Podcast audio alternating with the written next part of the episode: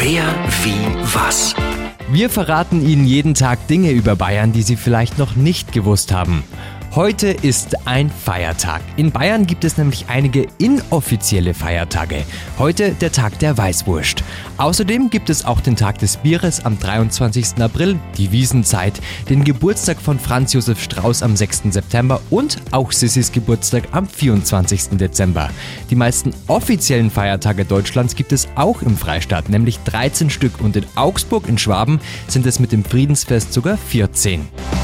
Wer, wie, was?